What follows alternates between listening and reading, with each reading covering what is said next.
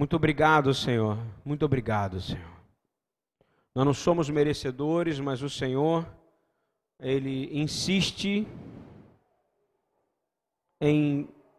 Eu queria abrir, por favor, que os irmãos abrissem para mim Mateus 28, 18 e 19. O nome dessa palavra, ela é continua na série Reconciliação e é eu quero tratar de um assunto complicado que é um assunto, fala meu irmão, fala, tudo bom, Anderson? Fala sobre abuso, OK? Eu quero falar sobre abuso. Abuso de poder, abuso de autoridade. Eu quero falar sobre abuso e tem gente que precisa ser curada, precisa ter gente que já passou abuso, precisa ter gente que já sofreu abuso no meio de nós e que precisa ser curada. Amém? Seja, tem gente que acha que abuso é algo que é, acontece somente em, uma, em áreas específicas da nossa vida. Eu quero dizer para vocês que abuso não é só abuso de poder no trabalho, existe abuso religioso de, de forma muito grande. Existe abuso de pais, existe abuso de professores, existe abuso de alunos contra professores, existe abuso de ovelhas contra pastores. Existe abuso de marido contra esposa, de esposa contra marido. Existe abuso do menor para o maior e do maior para o menor. Concorda comigo ou não? Existem todo tipo de abuso. E eu quero começar é, lendo Mateus 28, 18 a 19, por favor. Jesus, Yeshua, aproximando-se, falou-lhes, dizendo: Toda a autoridade me foi dada no céu e na terra. Toda a autoridade. Tem gente que repudia talvez um pouco de Mateus 28, da parte dali para baixo, mas eu vou dizer uma coisa para você que tem problema com, seu, com sua dificuldade teológica ou com suas afirmações teológicas, porque tem muita gente que diz: ah, Mateus 28 do determinado versículo para baixo foi coisa inventada pela Igreja Católica. Eu quero falar uma coisa para você, meu irmão. Se foi pela Igreja Católica ou se não foi, eu conheço muitos missionários que pregam sobre isso na África, que pregam sobre isso em vários lugares. Se foi os apóstolos que acrescentaram isso, eles tinham autoridade para acrescentar. Amém. E se não foi os apóstolos, foi inspirado, porque o que eu vi de gente sendo salva, ide e pregai o evangelho. Ide e pregai o evangelho. Se perguntarem para você qual é a sua missão, é ir e pregar o evangelho. Só, meu irmão. Eu só sei dizer que Deus é bom e a sua misericórdia dura para sempre. É o suficiente para mudar toda a humanidade. Você compreende o que eu estou dizendo ou não? Para de achar que você precisa ser, porque eu fico, fico vendo pessoas que estudam Torá, que estudam Torá de forma leviana, porque mal conhecem e não têm conhecimento do, do próprio hebraico. Como é que você ensina a Torá sem conhecer o hebraico? Ah, não, mas eu posso, meu querido, eu vou falar uma coisa para você. Você está ensinando a Bíblia e as Escrituras. A Torá é a instrução de Deus. Não precisa falar a Torá para ficar mais bonito. O livro de Levítico é Bíblia, inspirado pelo Espírito Santo, assim como foi o livro de Tiago. Amém? E as mesmas leis servem para os ambos os livros. E eu estou dizendo isso para você, para você poder ficar livre. Quem quer ser livre aqui? Eu preciso ter essa liberdade manifestada aqui nesse lugar. Porque eu preciso ver avivamento. E avivamento não é ouvir pessoas batendo palma quando a gente acaba de pregar uma palavra, porque isso acaba dando uma honra e uma glória para o pregador. Você entende o que eu estou dizendo? A gente quer que quando a gente terminar uma palavra, o irmão aqui vire para mim e fala: Eu estou livre. Não é isso? Eu quero que o irmão lá de trás, ele solte o rastafari dele, dê uma balançada na cabeça e fale: Eu agora me conectei com o leão de Judá e eu sou invencível. Porque isso é o evangelho de Cristo. Esse é o evangelho da palavra. Esse é o evangelho da glória.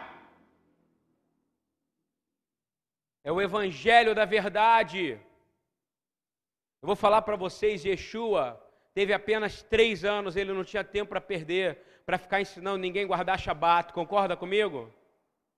Ele tinha tempo. Guarda Shabat, guarda Shabat, guarda peça, guarda peça. Não! Ele só tinha tempo para fazer uma coisa.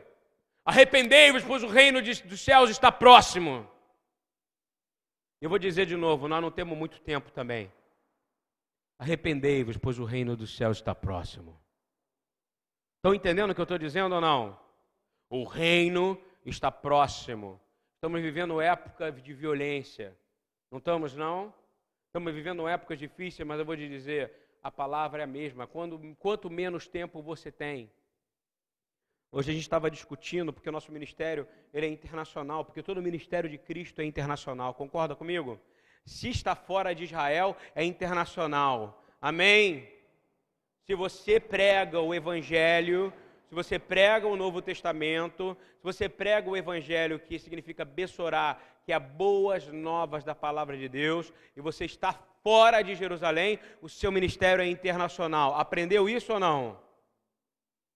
O seu ministério é internacional. Então não interessa falar todas as línguas ou idiomas ou conhecimento da sua palavra, porque no fundo, no fundo, o que vai interessar é do que vai sair da sua boca, como vai sair. Porque se você ensinar com agressividade, você já começou a pecar. Compreende? Não tem nada a ver com pregar Maria mole ou não pregar Maria mole, palavra doce ou não palavra doce, tem a ver com uma coisa só. Nós viemos aqui para poder transformar vidas. No nome do Rei de toda a glória, que é Jesus Cristo, Yeshua. Isso é algo que eu digo porque pessoas estão sendo abusadas. Pessoas estão sendo abusadas em púlpitos, por púlpitos. Pessoas estão sendo abusadas, pessoas estão sendo manipuladas. Eu costumo dizer que, de ultimamente, o meu pastor, que é o John, ele falou para mim: Olha, a partir de hoje, do ano de 2017, eu digo para todos que estão no mundo inteiro, na reunião do Ticum, tinha mais de 70 pastores de Israel. Ele falou: Você só tem direito a dois, Deus me disse por ano. Está ouvindo bem ou não? Porque todo mundo fala, Deus me disse para falar isso para você, Deus me disse para falar isso para você, Deus me disse para falar para você. Dá um tempo, meu irmão. O Senhor quer que você pense por você mesmo. Que você leia a palavra e o Espírito te queime, como queimou aqueles homens em Emaús. Estão entendendo? Quem está me acompanhando aqui, por favor? Vocês estão me acompanhando mesmo? Isso é importante que eu estou falando, tá?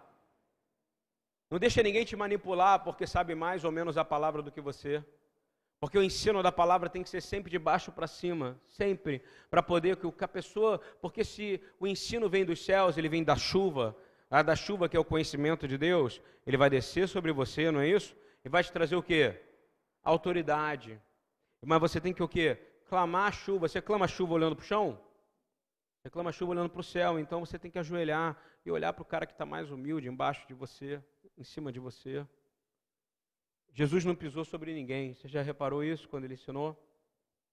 Pelo contrário, ele ensinava com a humildade que só vinha dele, não é verdade? Então, Mateus 28, ele fala algo muito poderoso. Ele fala que toda a autoridade está sobre ele. Ah, mas eu não concordo, meu amigo. Eu tenho visto milhões e milhões de pessoas sendo tocadas por causa do capítulo de Mateus 28, ok? Às vezes a sua teologia tem atrapalhado que haja salvação de vidas na sua comunidade. Preste atenção nisso. Porque você fala às vezes que não prega teologia, mas você tem uma teologia. Compreendeu? Vocês concordam comigo ou não? Nós temos uma teologia judaico-messiânica aqui, não é isso? Nós temos a teologia messiânica. O que é uma teologia? É uma maneira de apresentar a palavra de Deus, o ensino de Deus. O judaísmo tem uma teologia? Tem uma teologia. Tem uma exegese judaica. Então, eu quero falar especificamente sobre essa autoridade. Essa autoridade que Yeshua recebeu foi passada para nós, amém? Ele habita dentro de você. Você precisa entender que você tem que parar de buscar soluções em outros lugares. Porque ele disse: toda a autoridade habita em mim. E ele fala que Ele habita em você se você crê nele. O que você está esperando? Que alguém te fale o segredinho? Não tem segredinho. O, segredinho é que ele é o caminho, a verdade e a vida. Ele é o Haderer, o Haemet e Raim. E ninguém chega ao Abba, ao Pai, se não for através dele. Isso é suficiente para você. E que ele não lembra dos seus pecados. Você está ouvindo bem ou não? Não deixa ninguém ficar te acusando, não, porque tem um acordo correto na palavra de Deus sobre isso. E o seu constante arrependimento vai trazendo você mais para perto dele, e mais para perto dele você vai ficando mais forte, e mais forte, e mais forte. E não é pela quantidade de lei que você guarda, mas pela quantidade de amor que você tem à sua palavra, que ele vai transformar a sua vida. E, inevitavelmente, se a palavra dele tem mandamentos, é melhor obedecer do que sacrificar. Concorda comigo ou não? Então você ama os mandamentos, mas mandamentos é dividido em várias coisas. Concorda comigo? Eu quero fazer uma pergunta: quem ama o próximo como ele te ama, hein? Quem ama o próximo é capaz de colocar na frente para poder. Ele ama. Ah, mas ele só ama a Ana Prima. Mas a Ana Prima é fácil, pô. A Ana Prima cuida de mim me dá doce, me dá café, pergunta se eu quero mate. Pô, é muito fácil. Mas eu quero falar o seguinte: quem é que ama o transexual que está na Quinta da Boa Vista ali e vai lá agora e pergunta que está chovendo há quatro dias, na segunda viva, ontem o Senhor me deu uma exortação e falou: sai de casa, vai lá porque eles estão na rua. Por que, que eu não tenho que sair? Hein, eu estou te perguntando. Por que, que sua casa que é grande, ela não serve de abrigo para alguém? Por que, que essa igreja aqui não está cheia de colchão? Porque nós ainda não somos crentes como nós deveríamos. Amém? A gente está buscando a revelação, a gente está procurando a palavra, a gente está procurando a nossa própria revelação, não é isso? A revelação da palavra de Deus é clara. Se tiver alguém sofrendo perto de você, e você tem capacidade de dar 1% de alívio e você não dá, você não está fazendo como Jesus chamava. A verdade é, é dura, mas é a verdade que a gente tem para hoje. E é a verdade que a gente tem para a eternidade. Vocês concordam comigo? Hein? Ou não? Vocês acham que, gente, que eu estou errado? Eu vou mais a fundo na Bíblia aqui, se você quiser. Se você quiser, eu vou mais a fundo. Eu vou lá na Torá. Eu vou buscando. E, e é para a gente sentir mal, tá entendendo ou não? É para a gente sentir mal. Porque, na verdade, no fundo, ele vai perguntar para você uma única coisa. Você podia ter amado mais aquele cara, não é verdade? Porque eu dei um mandamento novo para você. Mas você preferiu ficar acusando os outros lá do seu púlpito e acusando o corpo que é o meu corpo da igreja, porque eles não fazem tais coisas. Mas você não sabe as outras coisas que eles fazem, que me agradam também. É uma pergunta que eu estou fazendo. Eu sei dos meus erros. Eu ontem estava na minha casa confortável e chovendo. Eu tinha aberto aqui para dar comida para as pessoas na segunda. Eu poderia encher aqui de colchão e trazer gente para cá. Eu estou pedindo perdão em público. Está ouvindo bem ou não? Mas também não vi ninguém me ligar, perguntar se a gente podia fazer alguma coisa junto.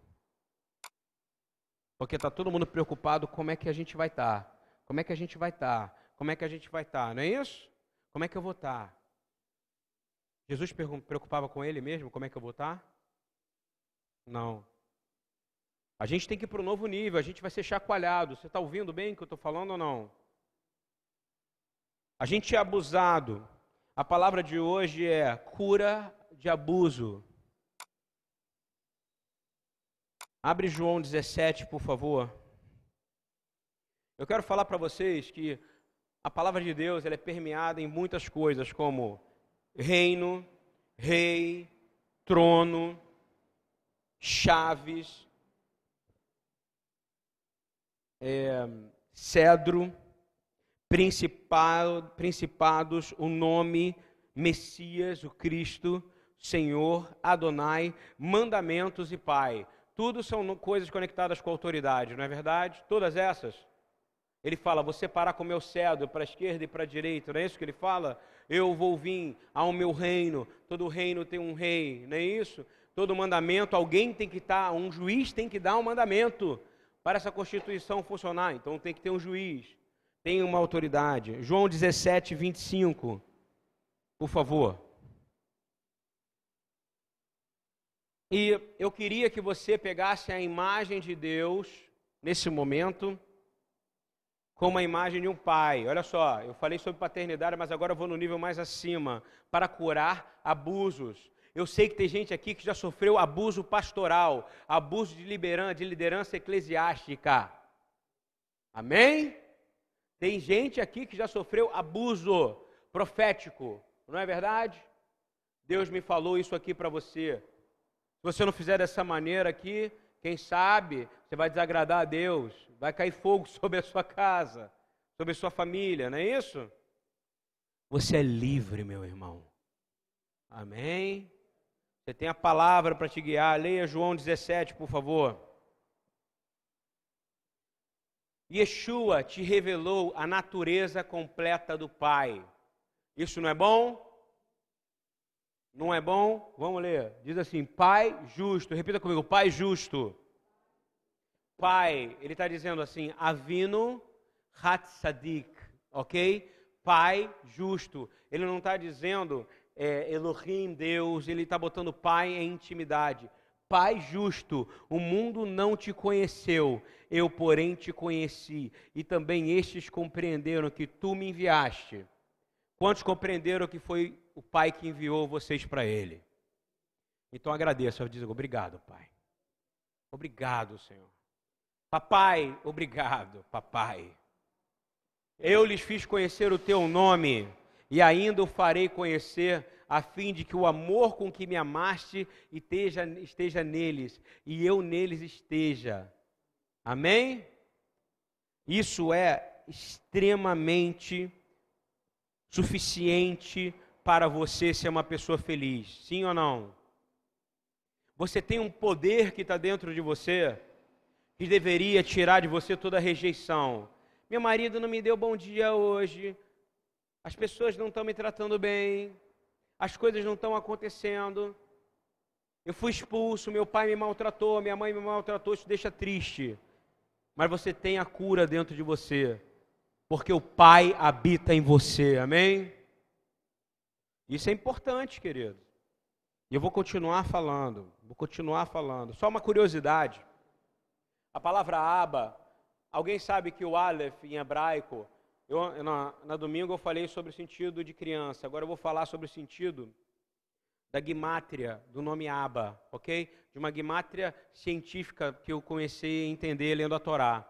Aba significa Aleph, um, Beit, dois, e Aleph, um de novo, ok? Para quem entende de programação e sistema, um, dois, um é a coisa mais simples de um sistema de computador. É a coisa mais simples de uma fórmula. Se não houver essa combinação, nada funciona. Você entende? Um, dois, um, dois, um, dois, um, dois, um, dois, um, e a repetição perfeita. E a gente entende que ABA é o fundamento numérico de tudo o que acontece no universo. Você entende isso?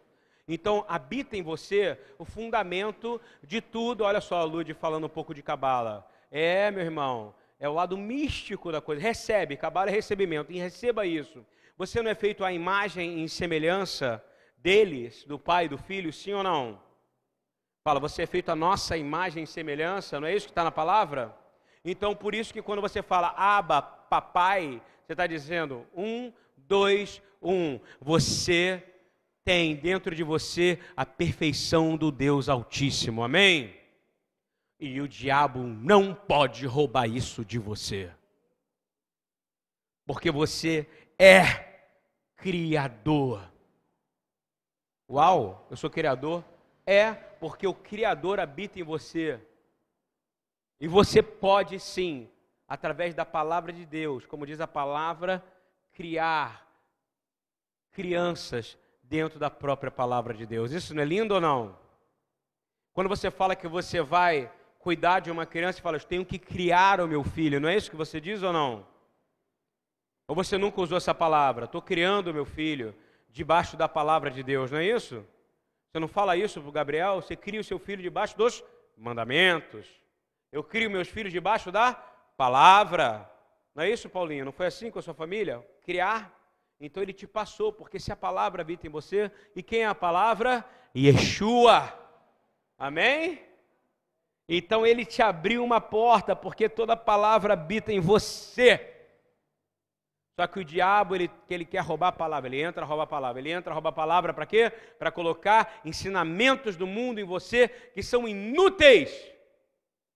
O entretenimento te rouba a glória de Deus, compreende? Todo tipo de entretenimento, você que é vascaíno, bota meia do Vasco, calça do Vasco, cueca do Vasco, camisa do Vasco, tornozeleira do Vasco e vai ver um jogo do Vasco você é um idólatra do Vasco, ouviu bem? Eu quero saber se você é capaz de tirar toda a sua roupa, colocar a sua roupa mais simples e fala: aquele que quer falar comigo, entra no esconderijo do Altíssimo e no secreto eu falarei contigo. Mas você está procurando, procurando e procurando e procurando maneiras para sabe para quê? Porque você acha que tem um direito de recompensa. Porque você trabalha muito, porque você está muito cansado, porque sua vida é difícil, porque seu filho te desobedece, porque a pessoa do teu condomínio te perturba, porque você tem problemas. Vou te dizer uma coisa: você não tem direito a recompensa nenhuma nessa vida. A sua recompensa virá na glória que há de vir. Amém? Aqui você só tem um motivo e uma aula: acumular tesouro no reino dos céus. Porque aí você vai.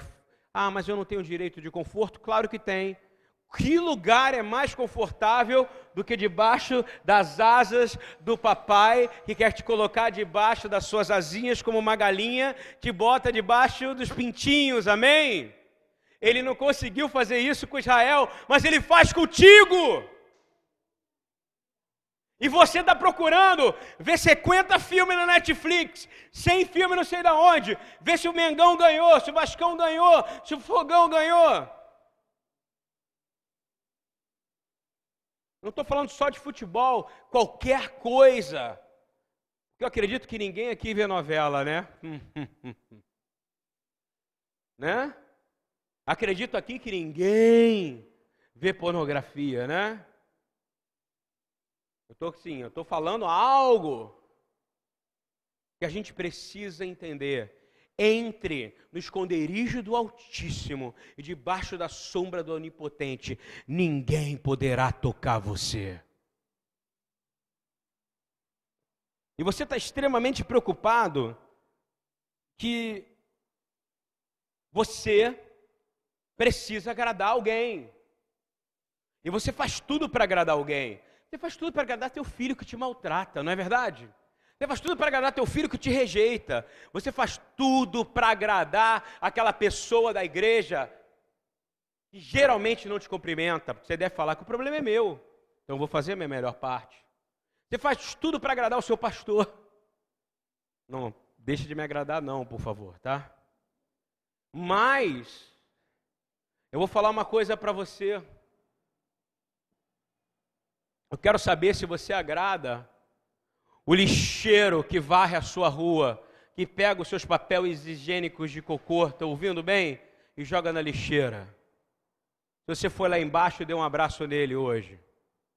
Você preparou para ele um pãozinho com manteiga. Você está entendendo o que eu quero dizer ou não? Se você já fez alguma coisa parecida, como convidar esses homens que passam na sua porta seis e meia, sete da manhã e cinco e meia, não, porque às vezes você nem acordado está, porque você acha que tem um direito de recompensa. E eu quero te dizer sobre orações, shacharit, oração da manhã, começa às cinco da manhã. Você quer seguir o judaísmo, bonitão? Primeira coisa, começa a acordar antes do sol. Senão você, para mim, não tem nem conversa sobre halahá, judaísmo, tradição. Você tem que acordar antes dos muçulmanos para declarar que a terra pertence ao Deus de Israel. Estão entendendo isso ou não? Você quer falar de profecia, vai procurando profeta no morro aqui, profeta no morro ali, profeta no morro aqui.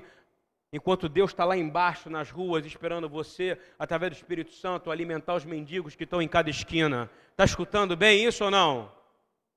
Diminui a sua religiosidade e começa a buscar aquilo que ele falou. Entra no secreto. Nós estamos aqui juntos entrando coletivamente no secreto. Você crê? Hein? No secreto.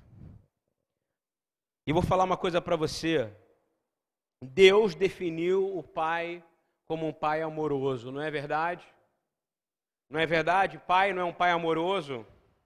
Porque eu quero dizer para você que um pai sem amor é apenas um chefe. Ouviu bem?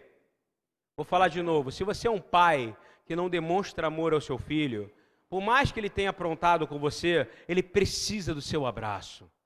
Ele precisa do seu bom dia. Ele precisa do seu eu te amo, meu filho. Porque um pai que não demonstra isso, ele é apenas um chefe. Concordam ou não? Você não julga e você não pune, porque Deus não pune você com falta de amor. A palavra fala que a exortação de Deus é amor. Concorda comigo? Um pai que não demonstra amor é um, apenas um chefe, um patrão. Palavra dura, pastor, mas é verdade. Amor e autoridade andam juntos com Deus, amém? Quem concorda comigo? Amor e autoridade andam junto com Deus. Parte do trabalho do amor é proteger, do amor de um pai é proteger sua filha, não é isso? É proteger seu filho, é cuidar dela, é querer que ele ache um, um, marido bacana para ela, não é isso? E geralmente ele começa a procurar um marido que é parecido com ele, não é assim?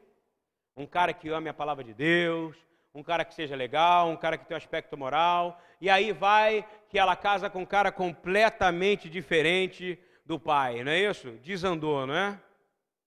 Aí o cara é diferente, pensa diferente, o cara anda com a calça rasgada, o cara é rock and roll, não é isso? O cara ele gosta de outras coisas mas a sua filha ama ele. O que você vai fazer? Hein? Você não vai discutir, você vai entrar uhum. no secreto e vai falar: Deus, ele é meu filho, mas ele é teu filho também. Estão entendendo isso ou não? Você vai sair da tua posição de pai e vai colocar para que o pai, que ama seu filho mais do que você, tome conta disso. A maioria dos abusos que acontecem na família é quando o pai ou a mãe usam da sua autoridade de pai e de mãe e não demonstram amor, mas usam apenas uma única norma. Usam somente a autoridade, compreende? Eu quero que seja feito dessa maneira porque eu sou seu pai. Eu quero que seja feito dessa maneira porque eu sou sua mãe. Deus age dessa forma, sim ou não? Hein? Pensa aí, eu estou fazendo uma pergunta. Como é que Deus age? Alguém pode me dizer? Autoridade e amor. Não é isso? Porque Deus é amor, ele se manifesta em amor. E eu vou te dizer uma coisa: a minha Bíblia fala, e a sua Bíblia também, que existem várias maneiras de se manifestar amor, e o amor é o próximo. Deus é invisível, aqui ninguém viu Deus. Amém? Ninguém viu Deus. E como é que você vai amar a Deus que é invisível se você não demonstra o amor sobrenatural ao teu próximo? Isso é importante. E eu quero dizer que tem funções na vida que é um problema grande. É muito grande. Que quando você tem uma experiência negativa com outros pais, outros líderes religiosos, e esses outros líderes religiosos usam a autoridade para estar em cima de você e pisar em você, é, eles usam de alguns tipos de violência, e essa violência é autoridade abusiva, concorda comigo? ela usa de verbalidade, agressão verbal. Se você fala um palavrão, isso não é uma verbalidade, quando você xinga alguém, fala com violência com alguém. Se você tenta violentar alguém sexualmente, não, mas ela deu mole para mim, não é verdade? Dentro da igreja isso não acontece. No ambiente profissional acontece assédio sexual. Isso é um abuso de autoridade. Olha só, estou saindo do relacionamento pai-filho e estou indo para o relacionamento igreja, agora estou no, no, no âmbito profissional. E existe todo tipo de assédio. Existe um assédio moral também, não existe de hoje? O que é o assédio moral? Alguém usar da sua autoridade para destruir a moral do próximo. Isso gera um processo aqui na Terra chamado perdas e danos. Isso gera um processo na eternidade chamado lago de fogo, para quem não se arrepende. Estão entendendo bem ou não como é que funciona isso? Eu queria dizer isso porque quando a gente vê isso, a gente vê que relacionamentos e tem outro tipo de agressividade. Tem uma agressividade que é aquela pessoa que se cala aquela pessoa que é silenciosa e omissa. Omissa também é um tipo de abuso, você sabia disso? Quando você é omisso, você está fazendo algo errado junto, não é verdade? Omissão é pecado pela Torá, pela instrução de Deus. Omissão. Existe também quando você é frio mediante o sofrimento do outro, que a palavra fala que você tem que chorar com quem está chorando, não é isso? Da mesma forma que você tem que rir com quem está rindo. Mas às vezes você usa da sua autoridade para dizer o seguinte: ué, ela está chorando, deixa ela, isso é problema dela. Às vezes a pessoa diminui a dor das outras. Já reparou isso? A pessoa está com dor, às vezes uma dor de cabeça para um é como se fosse uma dor de rim para o outro, porque dor pior é que se sente, não é isso? Tem gente que julga a dor dos outros, você sabia? Isso também é abuso. Abuso, a palavra é abuso. Palavra do dia. É, indiferença é um abuso, você sabia disso? Se entrar alguém aqui agora, no meio da nossa palavra, chorando por essa porta, clamando, gritando e pedindo socorro, e eu não parar o microfone e ir lá atender, eu sou indiferente, está entendendo? Eu estou abusando da minha autoridade contra o sofrimento dessa pessoa. Quando você passa na rua e vê alguém com fome, e você fala, e vira o olho, tem uma coisa nos Estados Unidos que fala: Don't turn your eyes. Entende isso ou não? Stare it. Não vire seus olhos para o que está errado. Olhe fixamente no olho de quem está fazendo algo errado. Compreendeu? Aqui no Brasil a gente tem mania de, ó, a gente gosta de ver um acidente de carro. Já viu como é que faz trânsito? Quando alguém bate um carro, ninguém morreu, mas fica parado o trânsito, não tem nada, né? Aí passa o trânsito começa a andar. Não é assim que funciona? A gente tem curiosidade às vezes pelo mórbido. Mas para descer do carro e ir lá ajudar quem está machucado, raramente acontece, não é verdade? Se o trânsito fosse porque alguém desceu para ajudar, ia ser uma benção. Mas não é. O trânsito é porque o cara para para olhar para ver se tem alguma cabeça do lado de fora do carro ou algum olho pulou para fora, não é isso? É assim que funciona. Sabe o que, é isso? Abuso, porque você está no carro, você tem autoridade de poder passar e não fazer nada. Não é assim que funciona? Na Torá fala que se você passar pelo seu inimigo e você tiver com o seu jegue, com o seu burro, você tem que dar, e o seu inimigo tiver com burro ruim, você tem que carregar o seu inimigo com você o inimigo. Está entendendo o que eu quero dizer ou não? E depois ainda indenizá-lo. Ok? Vou falar um negócio para você de abuso de autoridade.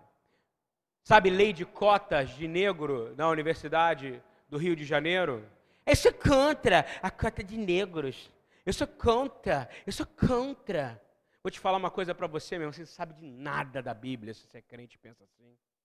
Falou? Porque quando aconteceu a abolição da escravatura aqui no Brasil, Segundo a Torá, quando você libera um escravo, ele tem que ser indenizado. Liberaram, liberaram o escravo aqui e falaram assim: ó, tchau. Sabe o que eles fizeram? Subiram para o morro. Até hoje não desceram dos morros, não é verdade? Eu atendo aqui na Segunda Viva, a maioria deles são desfavorecidos e são afrodescendentes. Estou mentindo, meus amigos afrodescendentes? Sim ou não? É verdade.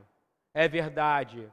O mínimo, o mínimo, eu estou falando algo polêmico, o mínimo, isso é indenização. Está escutando bem?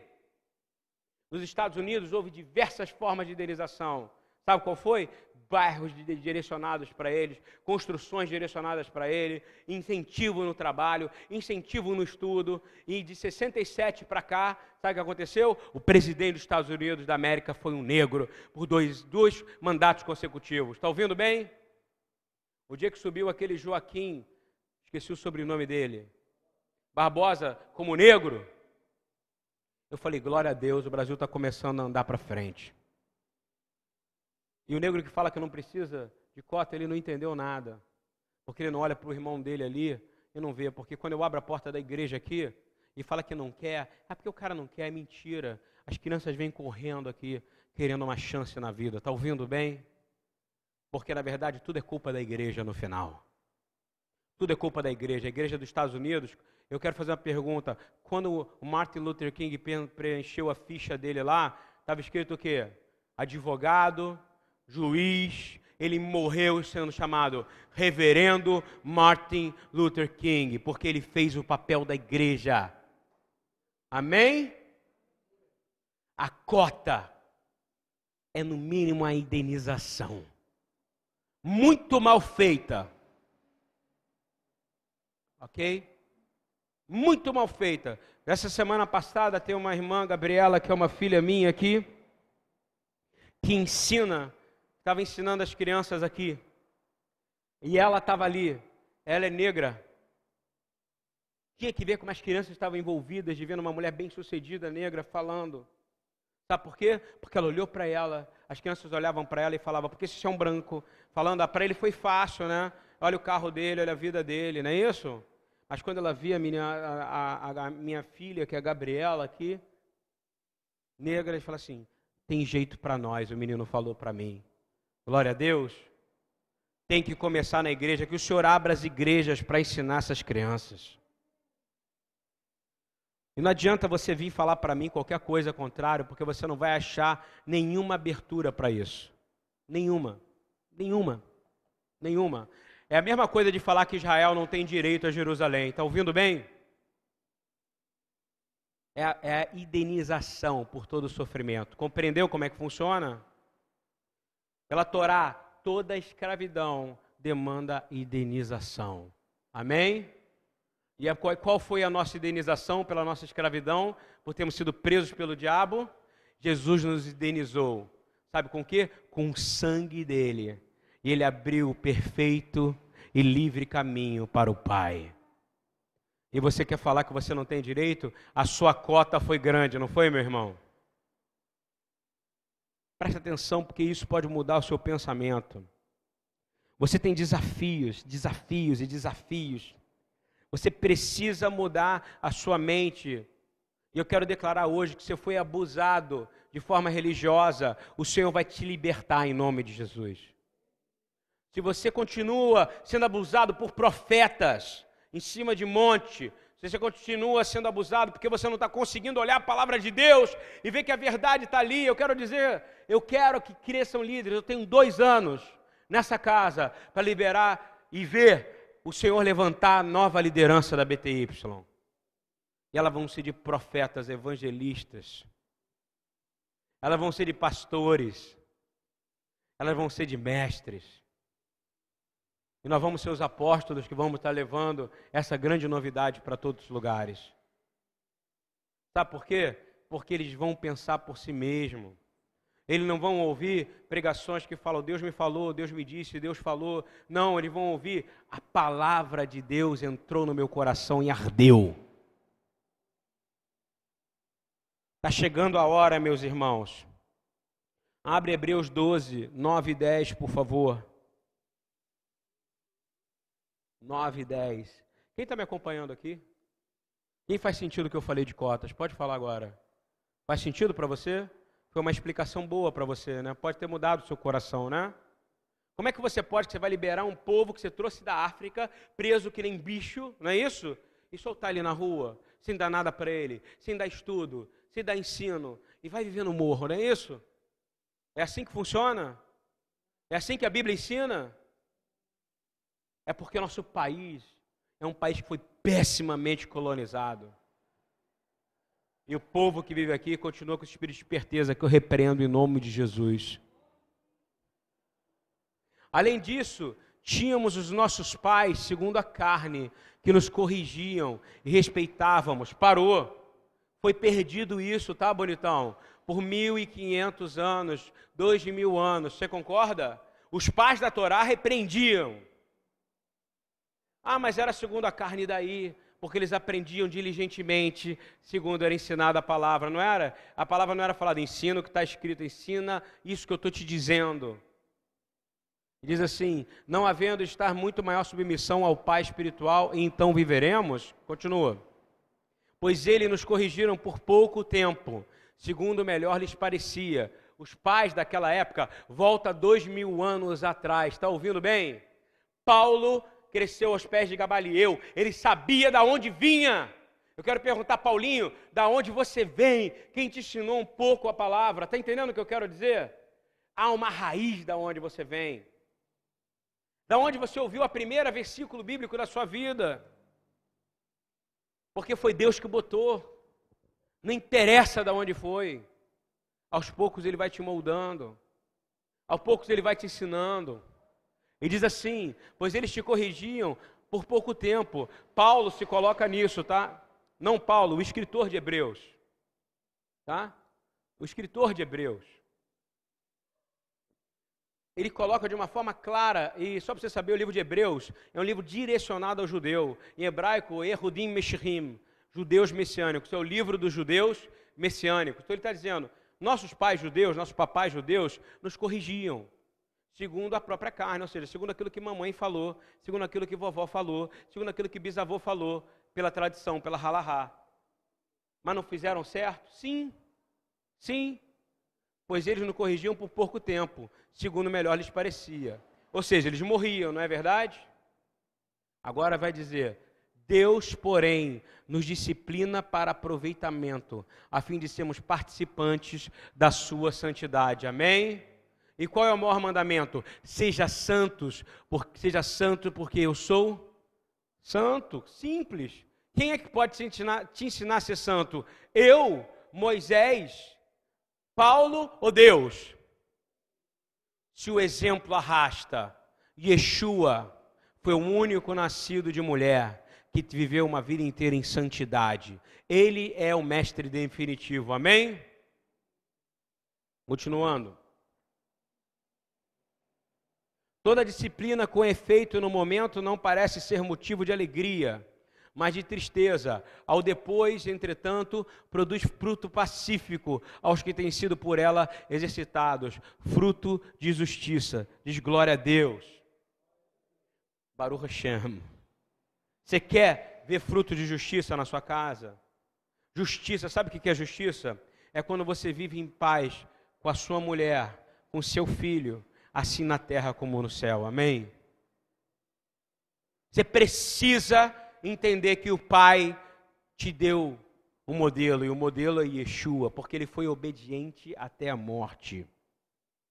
Continuando, a gente ora, ora, ora e ora e ora dizendo: Pai nosso que estás no céu. Quantos já oraram essa oração aqui, por favor?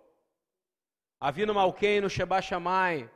Pai nosso. Então você não ora porque você, repete, porque você repete. Você crê que você tem um pai que está no céu? Esse pai é Jesus? Não! Pai é o pai. Jesus é o filho. Mas você pode dizer papai, porque Jesus abriu o caminho para você, amém?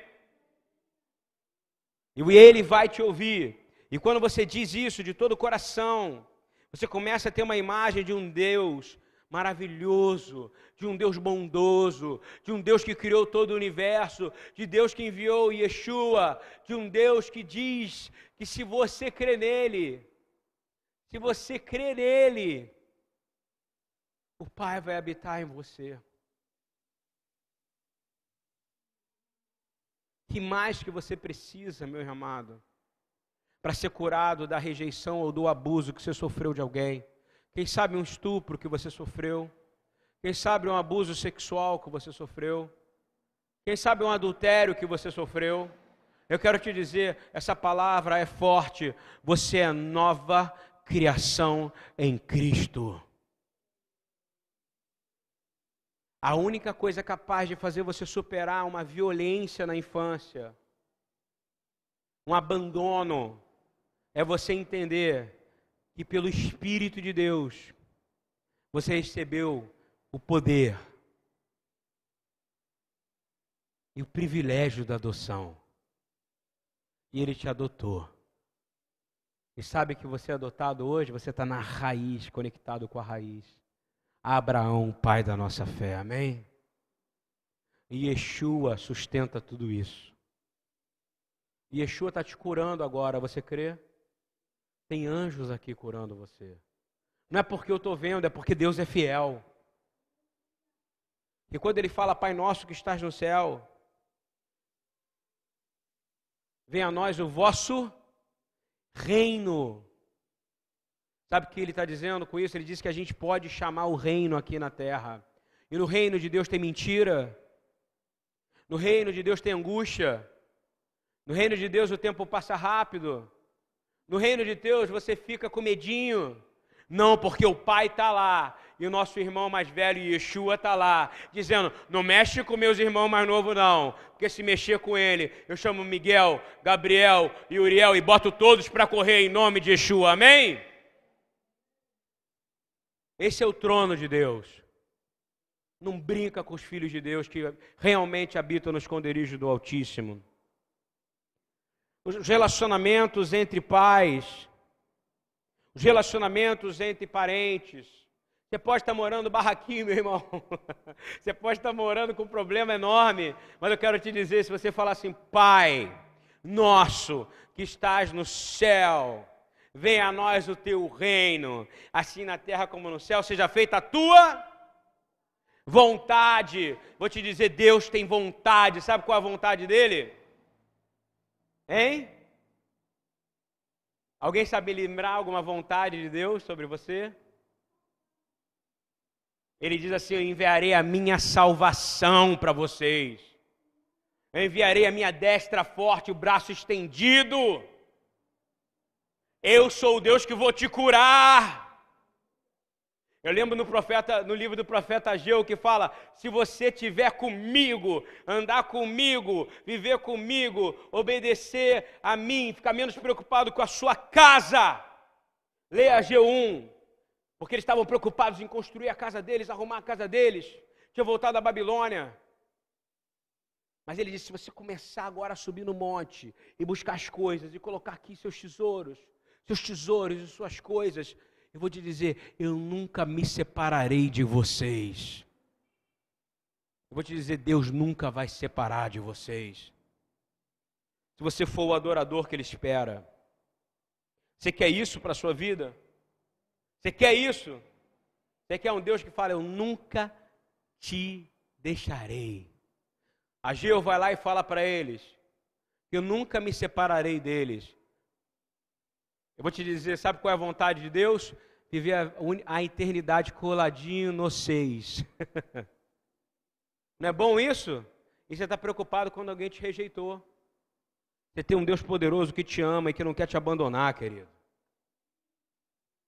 E eu quero avançar e dizer uma palavra aqui que relacionamento entre pais e filhos são mencionadas duas vezes no Dez Mandamentos. Vocês já perceberam isso?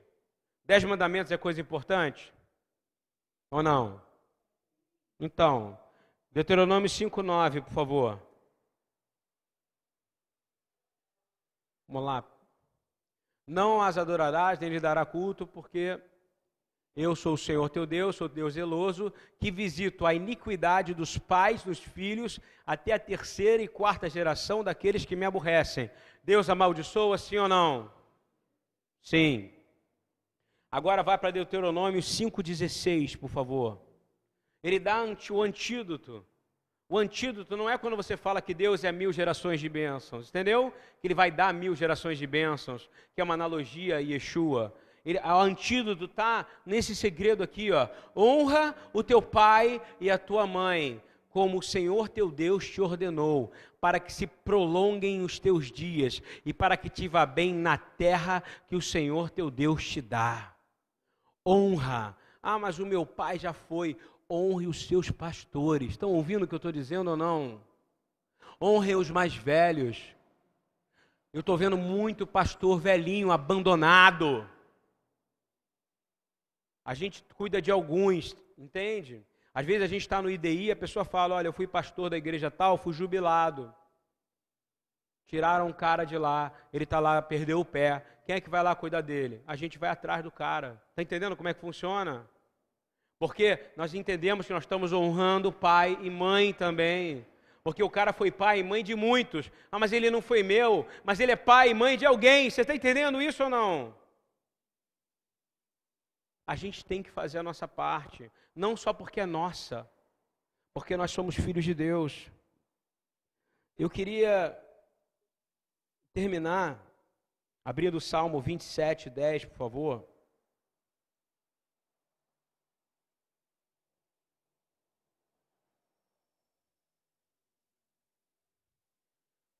Abriu? Isso é para quem foi abandonado pelo pai e pela mãe. Porque às vezes alguém não tem como honrar pai e mãe porque não conhece o papai e a mamãe. Não é verdade? Eu não conheci meu papai nem minha mamãe. Não é isso? A palavra fala, Salmos 27, 10. Porque se meu pai e minha mãe me desampararem, o Senhor me acolherá. Amém? Se você já perdeu seu pai e sua mãe, está aqui, ó. Ora isso, pega esse salmo e fala: Senhor, me acolhe, tu prometeste. Olha o que, Deus tem para te dar. Você não deixou de ter pai. Pelo contrário, a paternidade aumentou. Amém? E Salmo 103, 13, por favor.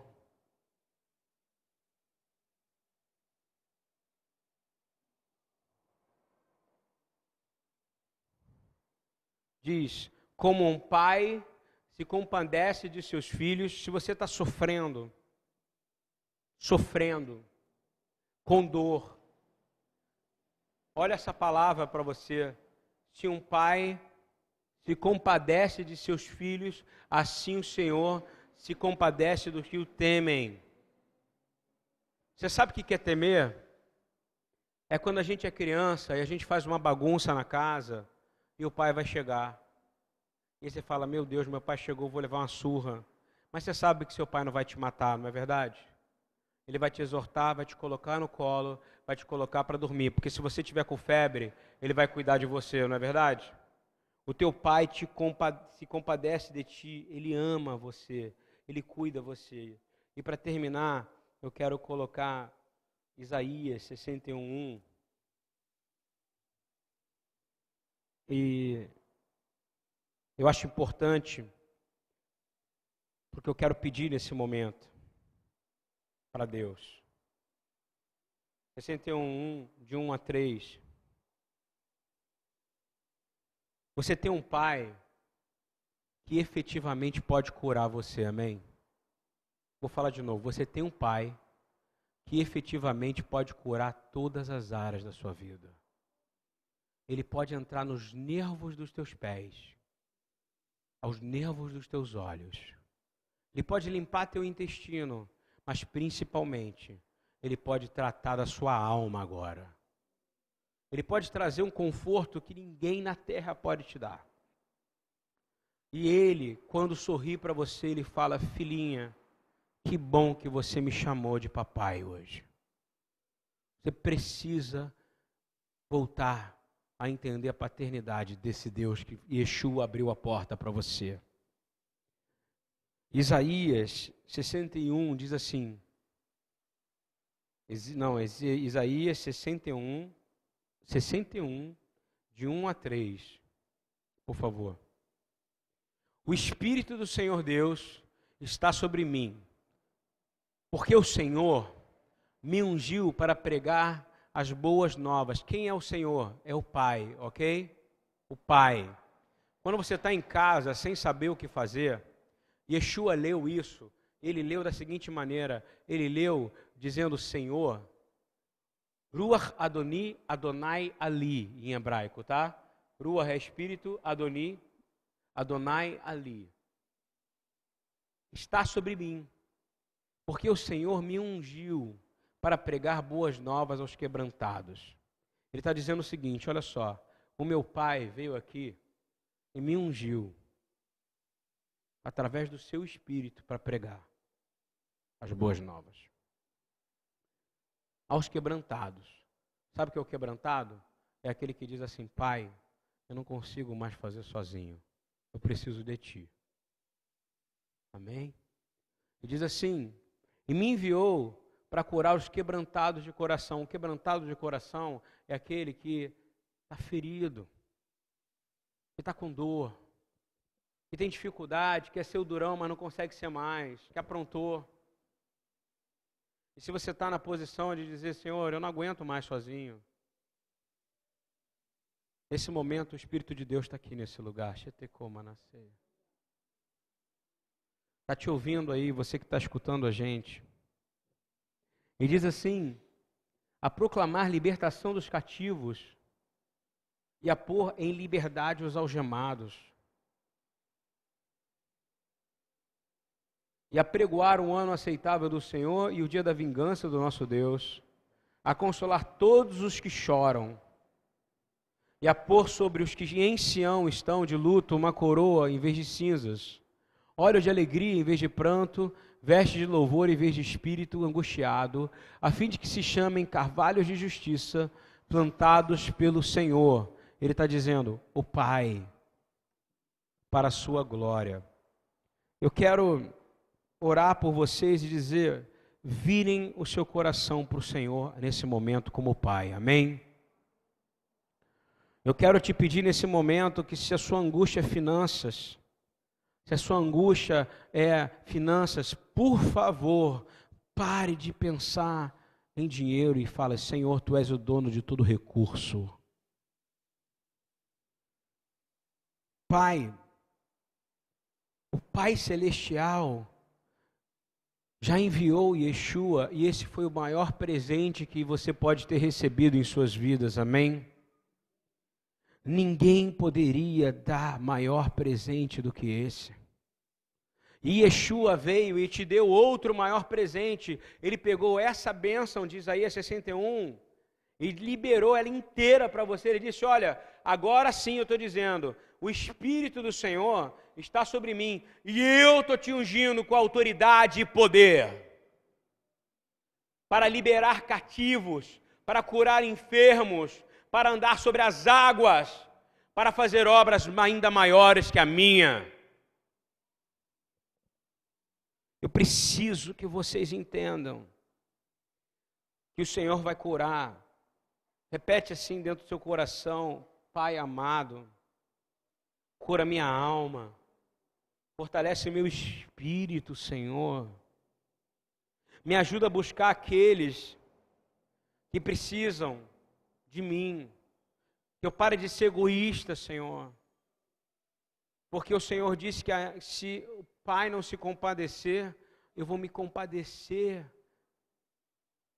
daqueles que têm temor a mim, aumenta o meu temor. Que eu pare de te procurar nas esquinas da vida, que eu te procure nos santuários secretos do meu quarto, onde o Senhor está. Senhor, eu te peço nessa noite, e peço com humildade, que o Senhor venha aqui, né? Senhor, nos ensina a unção para que a gente possa orar para remover qualquer abuso que eu sofri em minha vida, seja de maridos, seja de chefes, seja de pastores, seja de qualquer autoridade desse mundo, porque eu declaro que eu estou debaixo daquele no qual foi dada toda a autoridade aqui na terra, e na, assim na terra como no céu. Senhor, nós pedimos, Senhor, que o Senhor venha trazer refrigério em nosso espírito.